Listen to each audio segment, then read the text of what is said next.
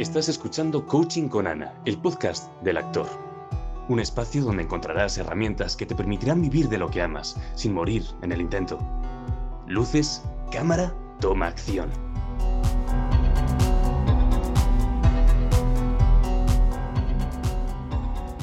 Bienvenido, Gracias. ¿cómo estás? Estoy fantástico. Bueno, como es, va a ser tradición en este podcast, es el primer episodio y queremos empezar eh, sabiendo cómo me conociste a mí, porque eso también desencadena el que tú estés aquí. Claro. Te conocí por arte de magia. ¡Ah! Eh, Por arte de magia, en cierto modo. Porque Sí. mm, conoces a mucha gente a lo largo de los días, a lo largo de los meses, años. Sí, Pero realmente hay gente que, que cuando la conoces dices, uy, ¿sabes? Aquí hay algo. sí, Em, entonces yo creo que fue arte de magia. Nos conocimos en, en la clase de, de Suzuki, del método Suzuki Viewpoints, Sí. de The Actors, no, Actors Lab, Teatro Lab, Teatro en Lab, Madrid. en sí. Madrid, exacto. Ujú. Y mm, sí, me acuerdo que una vez viniste a- en clase y me dijiste, oye, Pepe, que, que noto esta, esta presencia que tienes y demás. Y yo dije, uy, presencia. Pero, pero vale". ¿cómo fue? ¿Cómo fue? ¿Qué, qué te dije? Una palabra dijiste- en concreto. Sí, me dijiste que yo iba a la contraria de todos, más o menos. Que iba, que iba a mis anchas. Y, y bueno, pues eso me impactó. Y luego es verdad que noté esa energía contigo. Fuimos, nos fuimos a tomar un café y ya, pues, esa burbuja, esa pompa estalló y no dejamos de hablar. Aquí estás. Estamos haciendo un Pues voy. podcast una semana después, prácticamente, Sí. de habernos conocido. Es verdad, pero es que os voy a contar eh, qué palabra fue. Yo dije que observé en Pepe que él era el líder del grupo. Eran veintipico personas y cuando Pepe cambiaba su movimiento, su decisión, el resto seguían. Ya ves. Y te dije, para que veáis lo, lo humilde que es Pepe, dije, oye, Pepe, ¿te has dado cuenta de que la gente te sigue? Entonces, bueno, esto es... yo me di cuenta de tu actitud. Ujú. Eh, estábamos en un escenario haciendo el curso, realmente estábamos ahí al 100, como si fuese ya la performance, ¿Verdad? y tú estabas a todo. Y, Oh. y no a- a- teníamos mascarilla, pero tú estabas sonriendo y se notaba. Mm. Es que el método Suzuki es maravilloso. Yo nunca había hecho nada de Suzuki. Lo había escuchado eh, en Nueva York, de que es el tema del método Suzuki y demás. Sí, Y me parece tan increíble el, el trabajar con el cuerpo para llegar a ese, a ese punto en el escenario de plena concentración. Que era que de repente tenías ese, ese tunnel vision, esa, esa visión, de repente estás concentrado en un punto enfrente de ti. Estás en ese punto que estás como, estás en tu cuerpo, pero estás entre medias del punto de la concentración y tu cuerpo, ¿verdad? sí, justo. Sí. y listo para enfrentarte a lo que sea. Ojalá pudiese, o- ojalá fuese este un vídeo porque lo haría con la cara ahora mismo porque creo que me sale un poco. Sí, estás- expresándolo. Sí. Pero es, maravilloso. Es, es un método fantástico, Sí. fantástico. Y sobre todo, mm, yo no tengo ningún tipo de conocimiento de la cultura asiática, ninguno, pero creo que hay algo tan increíble. Suzuki viniendo de Japón. Y ese, no sé, cuando, cuando pienso en Japón, pienso, en Japón, pienso en esa, ese, ese método, Sí. esa mm, estructura, Sí. no sé, Dirección. esa dirección, ese respeto. ¡Oh! A mí eso me flipa. Hubo mucho Mm. respeto en ese taller y Tanto respeto. había mucha energía y tan poco movimiento, el Ujú. movimiento muy concentrado y la energía se veía.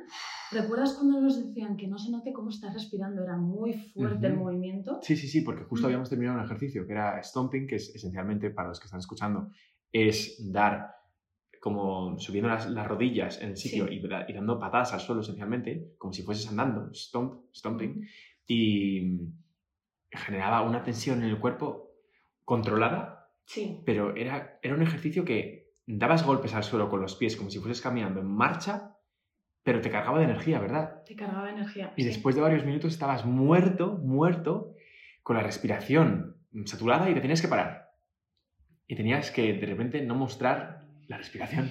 Sí. Y sí, había tanta energía, ¿verdad? Sí, Tanta energía. Y estábamos cansados, brutal. sí, y no podías Brutal. ir tú a tu ritmo y, y estar aislado, porque al final es un método que te hace encontrarte contigo, con lo que no te gusta de ti, con lo que tú crees que es tu límite, pero en el mismo método te das cuenta de que ese límite no existe, que Exacto. es mucho más Sí, sí. allá. Y, y creo que también eso generó esa conexión, el haber Ujú. vivido esa experiencia tan fuerte. Y me acuerdo cuando hablamos que, que dijimos, oye, no, hay que charlar, ¿no? Porque Sí, hemos llegado a este punto, a este lugar Es por algo. Es. Quiero que nos cuentes, Pepe, eh, esta pregunta me la hiciste tú a mí. Me, me preguntaste quién es Ana y ahora te la quiero devolver aquí en directo. ¿Quién es Pepe?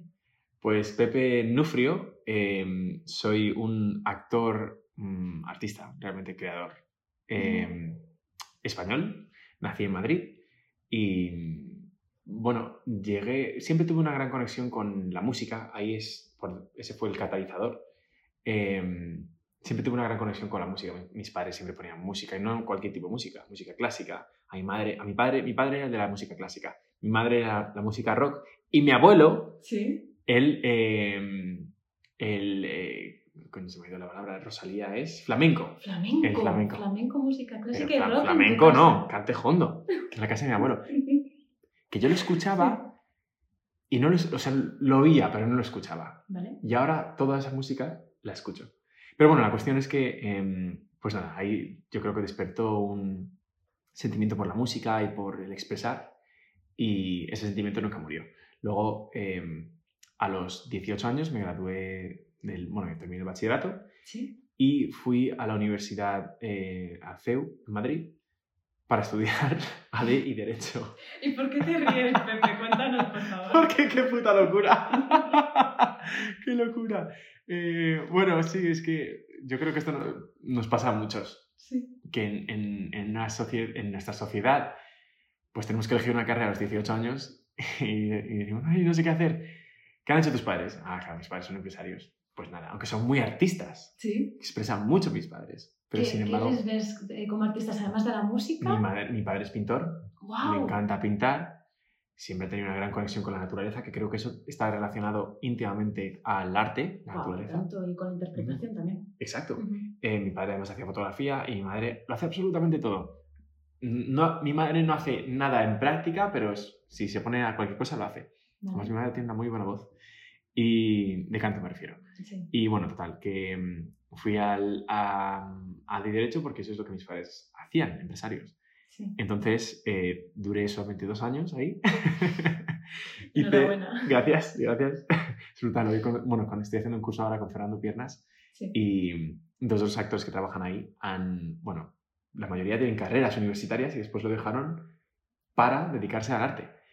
Uno de ellos hizo ADE y Derecho, se graduó de ADE y de Derecho y luego Sí. hizo másters en ambos ADE y Derecho.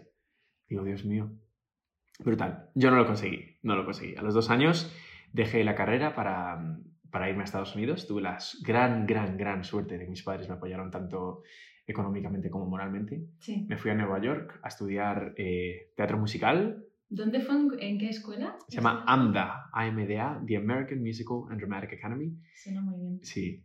Y, y fue espectacular. Porque claro, imagínate, de repente estás, eh, pasas de... Bueno, yo soy de Majadahonda. Pasas de Majadahonda a Nueva York, ¿sabes? Es brutal. Me acuerdo la primera vez en, en la escuela Sí. que me acojoné. Me acojoné porque, claro, llego a la escuela, todo el mundo hablando inglés y todo el mundo, niños de 18 años, yo ya tenía 20, Sí. y todos estos niños de 18 años vomitando palabras de teatro musical. No, vomitando queda un poco... Sí. Sobreexpresivo. Pero- Pero es la verdad. Sí. Todos estos niños no se callaban con respecto al teatro musical, del cual yo no tenía ni idea. Yo, de hecho, solo conocía dos musicales, de los cuales me había aprendido canciones para la audición, pero también porque los había visto en Madrid, pero sin ningún tipo de fuerza, digamos, ¿no? Ujú. Total, que toda esta gente mm, con tantísima información, yo digo, Dios mío, esto es- no es para mí. Me, me he confundido, yo no tengo que estar aquí, porque toda esta gente no se calla de esto, yo no tengo nada que aportar. Esto no es para mí. Yo no tengo nada que aportar. Qué Sí, duro, sí, ¿no? sí. Cuando acabas de llegar, te aceptan en la escuela y sentirte así. Ya, pero mm, bueno, estos son los... mm, Este es el, el- bueno, en este caso el Pepe que yo llevo dentro y esa persona, ese algo que nosotros llevamos dentro, que nos, que nos destruye, ¿no? Que nos impide que realmente seamos. Pero bueno, la cuestión es, es el miedo, esa sensación de miedo. Y yo dije, esto no es para mí, Dios mío, tal. Y luego fue el primer día de clases, claro, yo llegué de- del CEU, llegué a AMDA, llego a la clase, ¿qué tenemos por la mañana? Por la mañana tenemos Voice Production and Speech, que es esen- esencialmente producción de, de voz. Eh, luego tengo baile, luego tengo canto, luego vuelvo a tener baile, luego actuación, luego teatro musical. Y cuando terminó el día dije, ¡oh! Dije que no estoy en donde tengo que estar, estoy en mi salsa. Tú ya cantabas por aquel entonces, antes de llegar a, a Nueva York. Sí, eh, yo tuve también el, el grandísimo honor y la suerte de trabajar con José María Sepúlveda, que es un gran, can- un gran, gran profesor de canto en Madrid.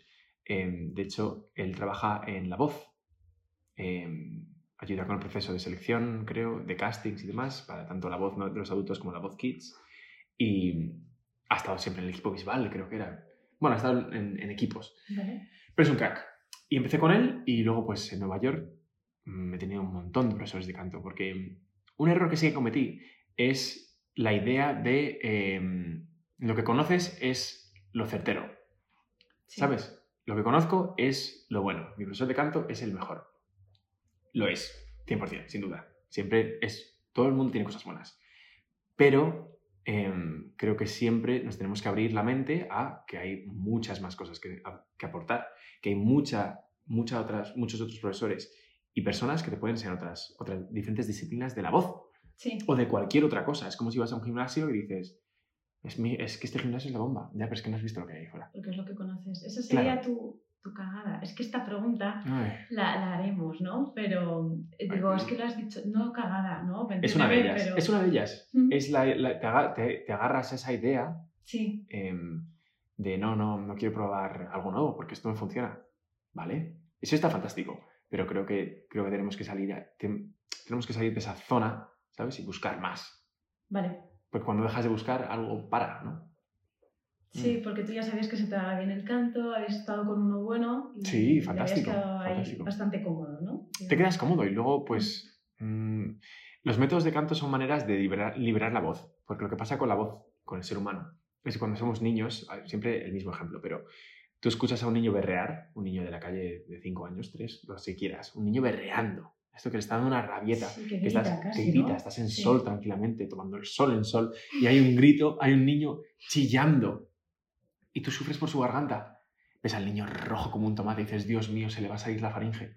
El niño este mañana no va a, producir- no va a poder producir ningún tipo de sonido. Y al día siguiente, o al rato, Sí, la voz fantástica. ¿Y eso por qué es? Porque no hay, ni- no hay, no hay, hay conexión. La voz está unida al centro del cuerpo, está, es- sale por un motivo. Y claro, lo que nos pasa a los seres humanos es que crecemos. Eh, y nada más crecer, ¿qué hacemos? Primero vamos al colegio sí, que es una fuente de inseguridades inmensas, porque estamos creciendo, nos volvemos inseguros, que si yo soy guapo, que si yo soy feo, que si yo soy tal, cual, y todo esto va poniendo impedimentos en la voz. Al igual que al artista, al actor, le va poniendo impedimentos eh, en cuanto a desarrollarse sentimentalmente. Le cuesta expresar, porque tiene, tiene un, un sentimiento, pero no lo expresa porque le da miedo de que no lo acepten. ¿Sabes? Eso pasa con la voz. Entonces, las diferentes clases de canto, los diferentes profesores de canto, sí. Lo único que tienen son, eh, lo único que es son diferentes mé- métodos de relajar la voz. No, no relajar la voz, sino quitar, quitar todo eso Mm. que nos hemos puesto Quitar barreras inconscientemente. para que salga la voz natural, ¿no? Exacto, la voz natural y, y- y libre, conectada a nuestro, a, a nuestro... Me estoy tocando el pecho. Para, para sentir, ¿no? Exacto, la conectada. diafragma, eh, la garganta también. Exacto, bueno, la garganta ni siquiera, la garganta es todo esto, aquí no hay nada, tú tienes un impulso y lo sueltas. Cuando de Vale. repente vas a cruzar la calle y te va a atropellar un taxi o te va a atropellar un coche y gritas. Sí, Te prometo que ese grito, que es un grito natural, viene de un, viene de un, de un estímulo. sí. eh, ese grito es maravilloso. No hay nada más, más bonito, más, más fuerte que ese grito. ¿Sabes? Y luego cantando nos esforzamos por llegar a cierta nota cuando en realidad la tienes. La tienes. estás- Ujú, interesante ujú. Es esto. brutal, es brutal. Pues bueno, yo invito a la gente que nos está escuchando a que te escuche cantar. Tienes unas Ah. canciones de Jesucristo Superstar, Sí, de tus últimas apariciones. Increíble. ¿Nos quieres Mm. contar un poco de- Sí, del musical? Jesucristo Superstar es una maravilla y es un, es un musical que he hecho ya tres veces, tres producciones diferentes. En Estados Unidos dos y en Londres una. Eh, la última fue la de Londres, en el 2020. Fuimos, fuimos fíjate, eh, el primer musical post, no post pandemia, pero post marzo-abril, digamos, ¿no? Vale. El primer choque de la pandemia. Y bueno, yo este musical fue el primer musical que vi en Madrid, en mi vida. Jesucristo Superstar, la producción del ¿En qué año 2007 lo creo que fue. 2007, Dios Sí, pero esto, por favor, eh, no sé si es 2007, creo que sí. Pero bueno, lo vi en Madrid y me encantó, pero no, no, no me enganchó. Pero bueno, la cuestión es que luego en Estados Unidos, en el 2018, eh, me cogieron como Judas en la primera producción una de las primeras producciones teat- teatrales que hacía, porque yo cuando fui a Estados Unidos no tenía ningún tipo de experiencia. Me acuerdo que mi currículum, cuando iba a audicionar, estaba vacío. Decía Pepe Nufrio, altura tal, pelo tal, ojos tal. Experiencia, no ponía nada. De hecho, es que no, exist- no estaba el apartado de experiencia. Educación, ponía ahí cosas. Sí. Fíjate, llega hasta el punto, esto es una chorrada, pero llega hasta el punto de poner una, un quote. Eh, ¿Cómo se dice? Una, Uno- una frase una que te frase- gustaba una a ti. sí. Sí. Creo que era algo Dios tipo. Algo de, de, si no le das una oportunidad nunca sabrás lo que te ¿Te lo puedes creer? ¿Te lo puedes Qué ¡Qué genialidad. ridículo! Qué Qué- genialidad. Bueno, en realidad, sí, sí, sí, vamos, por eso... No, no entiendo cómo los actores no hacen eso más. Aquí lo ponemos ¡Qué como tip y herramienta. Que- no, no, no, no. currículum vacío. Por favor, escuchadme, si tenéis el currículum vacío, el currículum vacío, no os preocupéis, se llenará, pero no pongáis frases. Duró un poco la frase, la, la quité eh, rápidamente, pero, pero claro, ahí está el... Igualito el- que ahora el currículum, que Es yo cuando lo leía y decía, bueno, no Ahora ves, sabrás, ¿no? ya, Porque ya se ha llenado. Pero bueno, se va llenando poco a poco. Pero Sí. mm, la cuestión es que nada, hice este primer Jesucristo Superstar, hice Judas, fue una, una producción pequeñita, fue súper chula, bueno, un montón.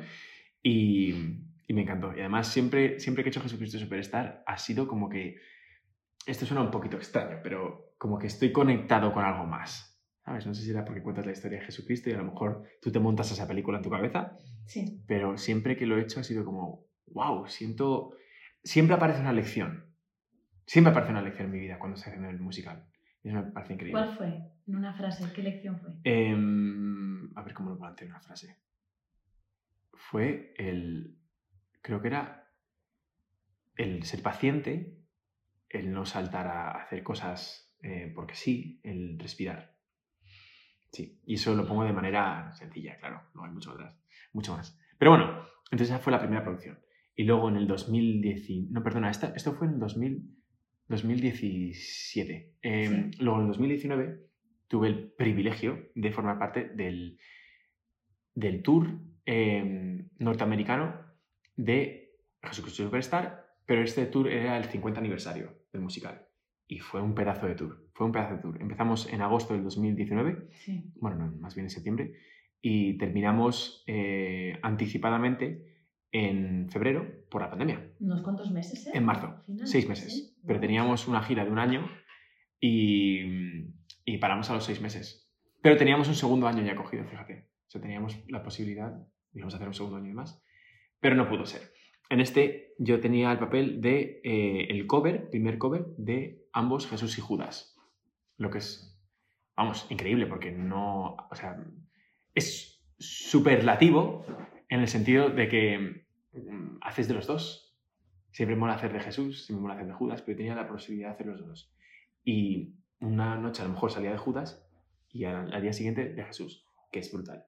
¿Cuál te gustaba más? ¿En cuál te sentías mejor? Ah, me gustaba más Jesús. Me gustaba más Jesús porque mm, conectabas con los compañeros, les mirabas. Jesús en el musical, bueno, el, el perdón, el musical de Jesucristo Superstar cuenta los últimos días de Jesús, de Jesucristo, vistos desde el punto de vista de Judas. Entonces es un momento crítico para, Jesucri- para Jesús, que aún no se ha vuelto Jesucristo, y, porque aún no ha muerto, ¿no? Aún, aún no se ha sacrificado, entonces Jesús. Y bueno, en esos momentos, en, ese, en el musical, Jesús siempre responde, siempre está respondiendo. Le dice el elenco la primera canción, What's the buzz? Tell me what's happening, what's the buzz? Y Jesucristo le responde, Why should you wanna know? Siempre está respondiendo. ¡Wow! Queremos un poco más. ya no nos puedes dejar así.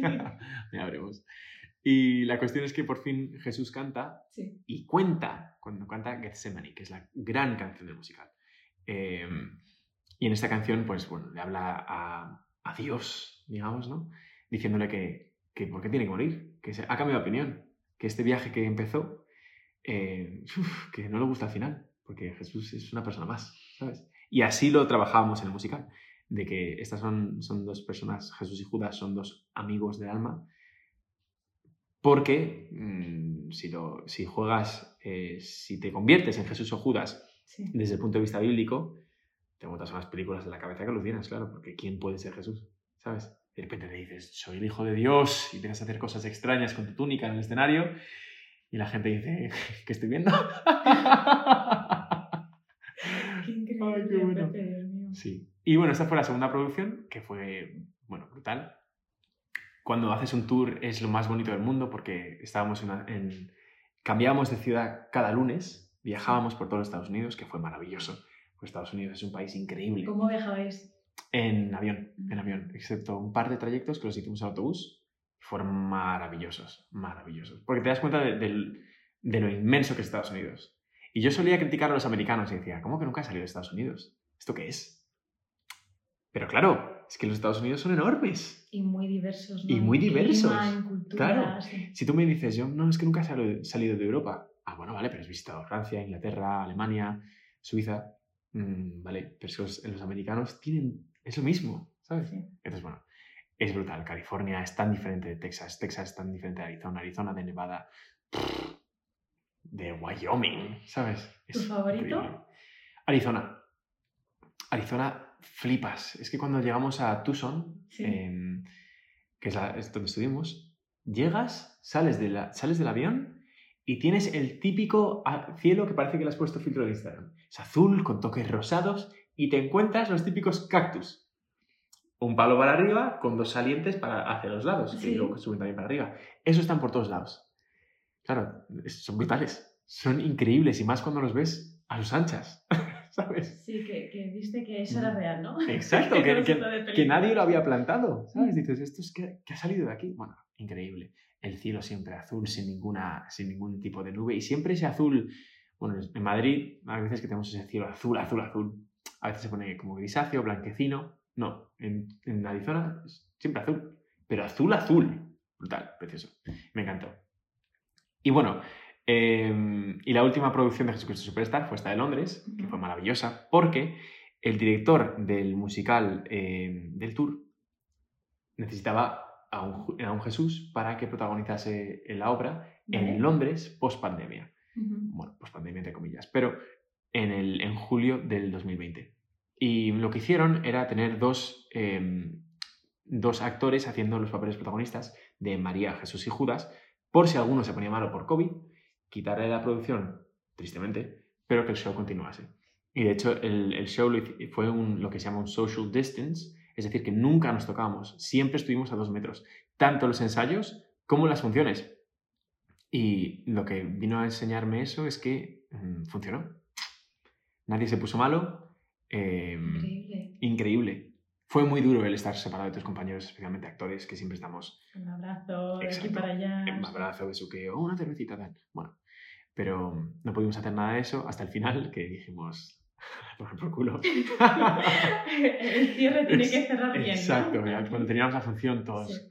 ¡Ah, un abrazo por Dios! Y bueno, pues eso, ¿no? Pero, mm, y ahí tuve la oportunidad de ser Jesucristo, junto a, eh, a, otro, a otro actor increíble que se llama Declan Bennett, que es fabuloso. Y bueno, total, que, mm, que fue una maravilla, fue una maravilla ese musical. Y fue una maravilla el, el hacer un musical post pandemia. Fíjate, fuimos el primer musical en Londres en- después del, del first lockdown Sí. de la primera cuarentena que se hizo en, en Inglaterra, fuimos el único musical. Un musical inglés, porque Jesus Christ Superstar lo inventó Andrew Lloyd, bueno, lo creó Andrew Lloyd Webber y Tim Rice, que son ambos eh, ingleses. Sí. El cast entero inglés, excepto alguno que otro. Y el protagonista de Madrid. Dios mío. Dios mío. Fíjate. Dios mío. Que no es por tirarme el este, pero... Y tú ahí, Coño, qué orgullo. ahí leía yo el cast y veía a Pepe Nufrio entre un montón de. Sí, sí, pero fíjate, o sea, Increíble. También quiero hacer, un, quiero hacer un repunte de- del, del arte y de por dónde van las cosas en, en Inglaterra, más con el Open Air Theatre. El director se llama eh, Tim Sheeter, es increíble, él además es, creo que es, no, es, no es dueño del Regent's Park, obviamente porque eso es parte del Estado también, pero eh, es director artístico, eso es director artístico. El cast, aunque eran la mayoría ingleses, teníamos a, a un Judas que era eh, portugués. Una María que es, eh, bueno, me va a perdonar, eh, pero no sé exactamente su, de dónde era, pero vamos, tenía un montón, iraní, pakistaní, bueno, tenía un montón de cosas. Qué riqueza. Mm, fantástico. El cast, una variedad étnica, aunque Mm. todos ingleses, muchísima gente negra, blancos, éramos de todo, de todo. De hecho, alguna noche era, era eh, luego el otro, el otro Judas también era negro, Tyrone, que es brutal, un crack. Pero fíjate, ¿no? O sea, éramos una, un, un- en ese escenario y, y es que no importa. Es que no importa. Da igual que Jesús sea blanco, que Judas sea negro, que Jesús sea negro. Da igual. Es- fue tan maravilloso eso. O sea, además, esa función fue tan, marav- tan maravillosa porque la gente venía al Regent's Park lista. O sea, lo- los mensajes que a mí me enviaba la gente después de las funciones Sí. te llega, bueno, los tengo todos, mm, hacía capturas de pantalla todo el rato porque son lo mejor del mundo. La gente diciéndote, gracias por, por a ti y a todo el elenco, porque después de la pandemia, de lo que he vivido, necesitaba esto, ¿sabes? Necesitaba esto. Me comenzaba la música y yo miraba a la gente, todos con mascarilla, aunque estábamos en un parque, eh, porque Regent's Park, este teatro es, es abierto, está en un, es un anfiteatro, ¿Vale? y abierto. Pero toda la gente con mascarilla. Empezaba la música, salíamos los actores, nos quitábamos nosotros la mascarilla. Y mm, toda la gente llorando.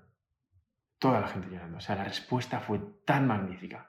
Y había tanta gente que lo necesitaba.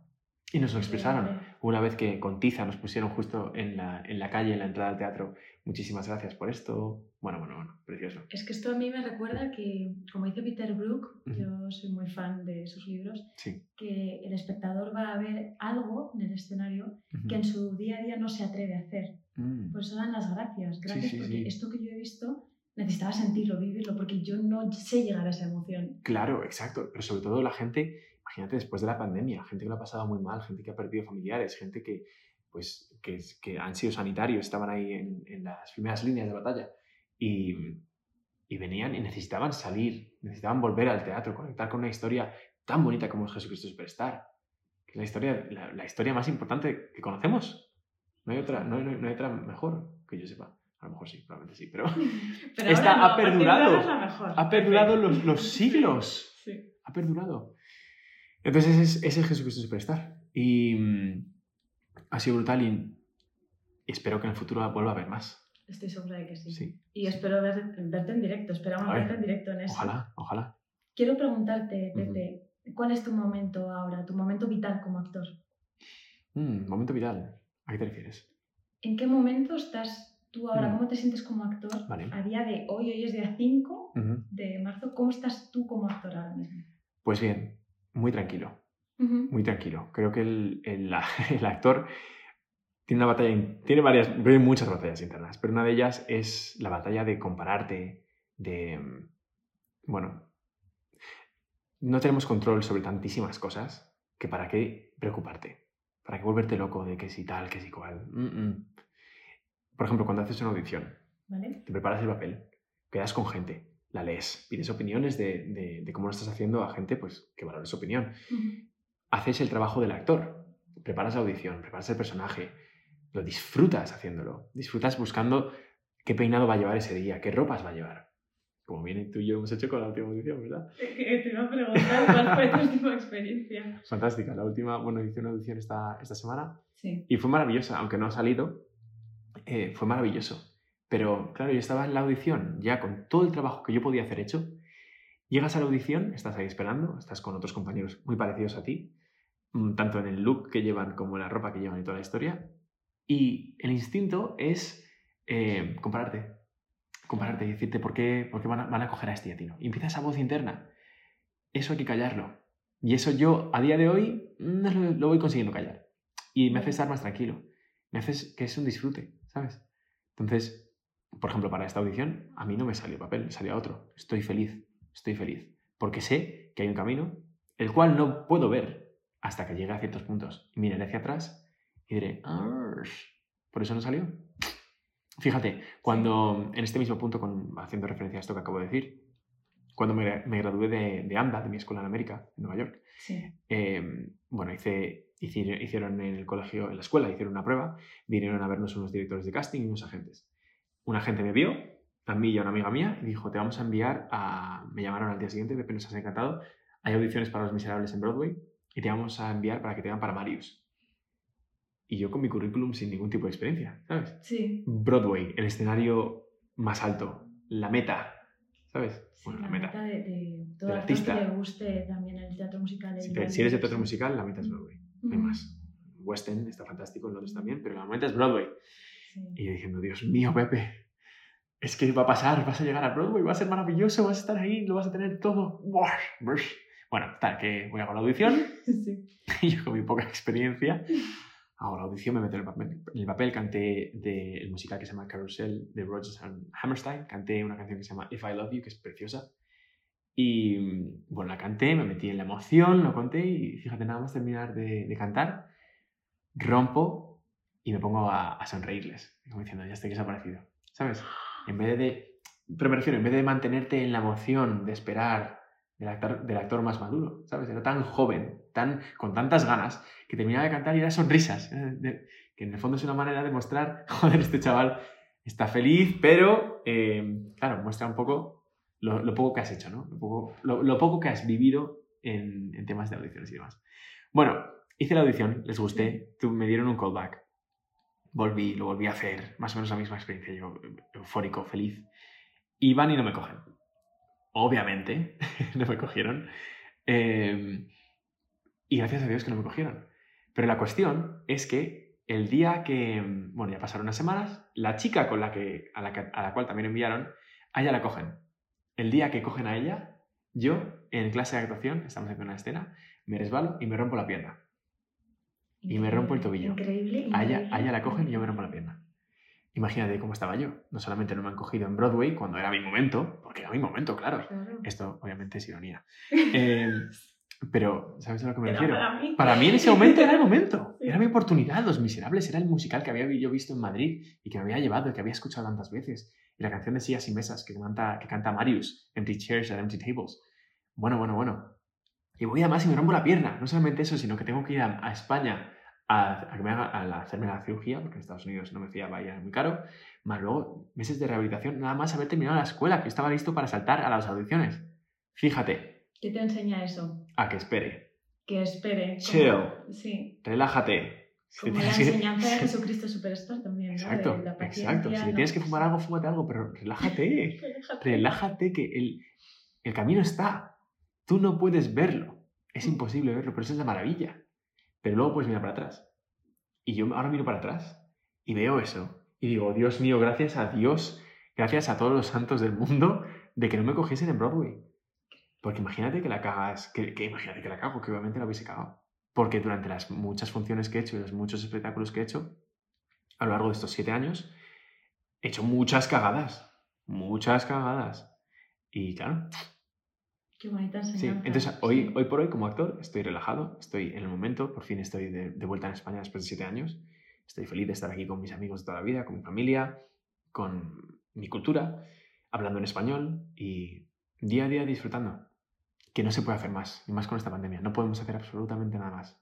Disfrutar, estar presentes, tener cuidado y vivir.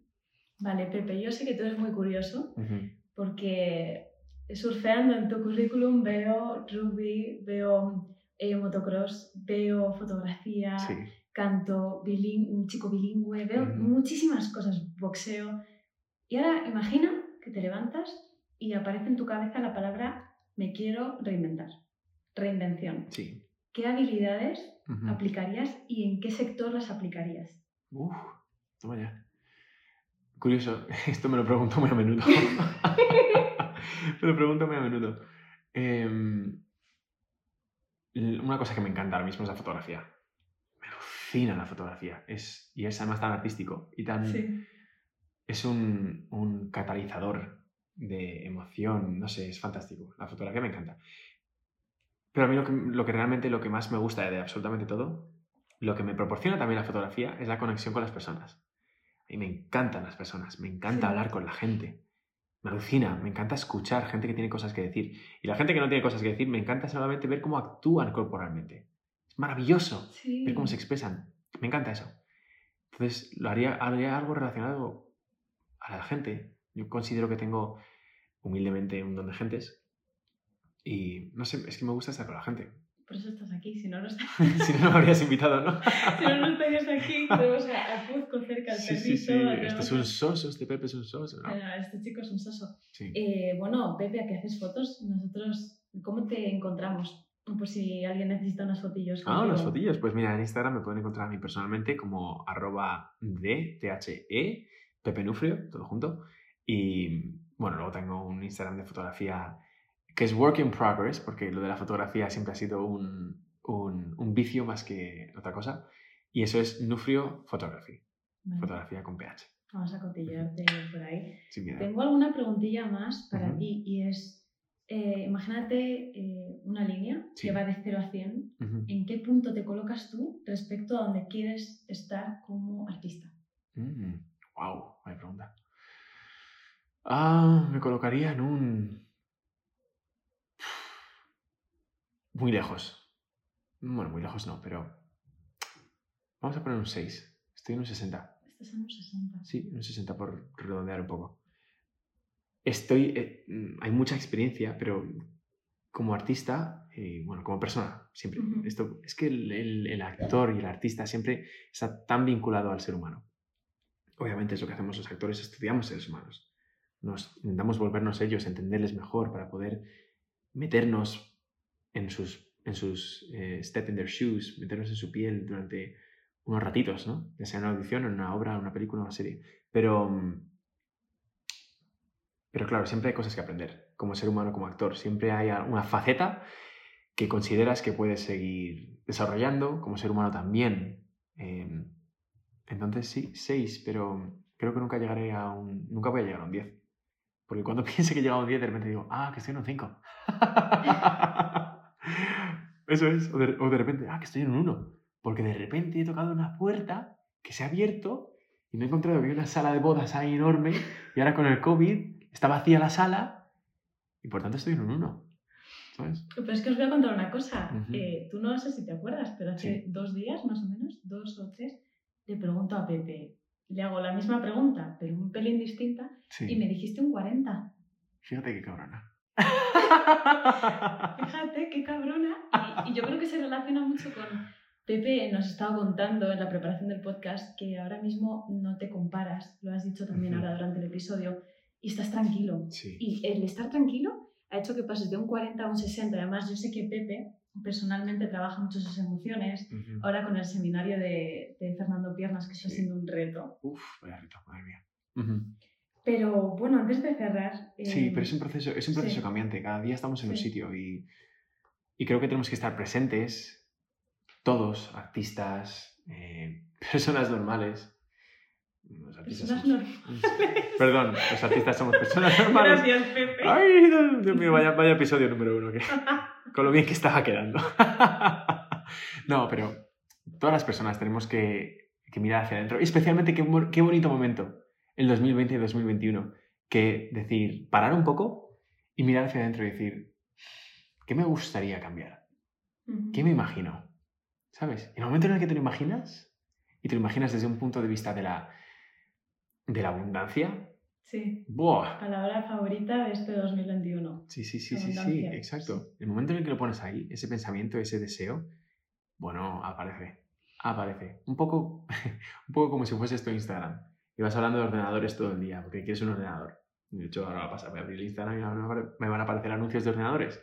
Así funciona el universo. La ley de la atracción siempre está funcionando. Entonces tú coges una cosa y dices, una, dices tienes un pensamiento, el más mínimo. Es que va a aparecer. Sí, Sí. sí. Mira, quiero que conectando con esto le dejes un mensaje a tus compis de, de profesión. ¿Qué les dices? A mis compis de profesión. Am, vale. em, aunque parece muy difícil y es muy difícil, el hecho de relajarse creo que no, no puede ser eh, más acentuado. Y el respirar. El tomarte las cosas con tranquilidad, que aunque hoy no estés ahí, ese ahí, ya a, a saber qué es. Ya sea ser un mejor actor, mejor cantante, mejor persona, mejor bailarín. Ese ahí es, es un millón de cosas. Aunque no estés ahí, vas a llegar. Vas a llegar porque el ahí, está, aquí está el, el twist, aquí está, viene el tan tararán. Es- el ahí, a Sí. lo mejor es algo totalmente diferente a lo que quieres, a lo que te piensas que quieres. Y si yo quiero ser el mejor actor del mundo y en dos años de repente soy un frutero, y es que me da cuenta que es que me enamoran los melocotones, ese es el ahí, Sí, sí. ¿sabes? Entonces, cuando tienes eso en mente, relájate, disfruta, haz las cosas desde, desde el corazón, sin miedo. Y porque realmente somos, cada uno somos únicos. Y hay una belleza ahí brutal, entonces no tienes que preocuparte por absolutamente nada. Creo que eso les digo. Gracias. Y si no, si no os gusta, podéis buscarme en Instagram y decirme que soy un capullo. Por favor, hablar luego con Pepe que os siga contando, porque podríamos hacer un episodio de tres horas, creo, ¿no? Como el Sí, de sí. Joe. ¿Cómo es? Joe ¿El que te Rogan? The Joe Rogan Experience. Volveremos, este es el episodio número uno, volveremos para el, el, el 100. ¿Qué te parece? ¿Volvemos al O 100? antes, eso es muy tarde. Mm, yo veo que esto va a ir rápido, ¿eh? Bueno, pero os prometemos que va a volver, Pepe. Venga, genial. Yo Muchísimas feliz. gracias. Gracias a. Gracias. ¿Te ha venido alguien a la mente mientras escuchabas este episodio? Compártelo.